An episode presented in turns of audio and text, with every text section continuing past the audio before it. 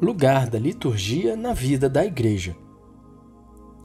A Sagrada Liturgia não esgota toda a ação da Igreja, porque os homens, antes de poderem participar na liturgia, precisam de ouvir o apelo à fé e à conversão.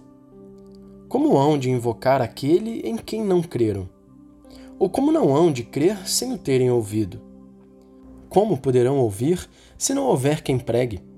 E como se há de pregar se não houver quem seja enviado? É por este motivo que a Igreja anuncia a mensagem de salvação aos que ainda não têm fé, para que todos os homens venham a conhecer o único Deus verdadeiro e o seu enviado, Jesus Cristo, e se convertam dos seus caminhos pela penitência.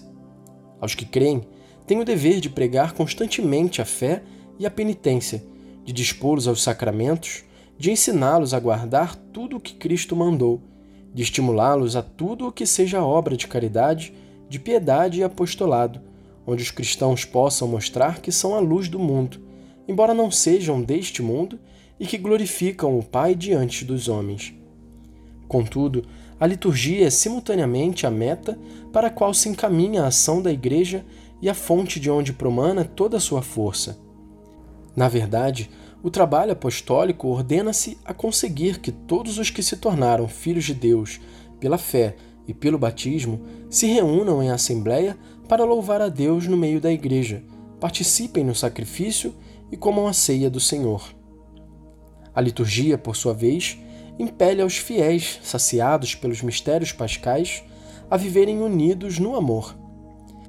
Pede que sejam fiéis na vida a quanto receberam pela fé e pela renovação da aliança do Senhor com os homens na Eucaristia, e aquece os fiéis na caridade urgente de Cristo. Da liturgia, pois, em especial da Eucaristia, corre sobre nós, como de sua fonte, a graça e por meio dela conseguem os homens com total eficácia a santificação em Cristo e a glorificação de Deus, a que se ordenam como a seu fim todas as outras obras da Igreja.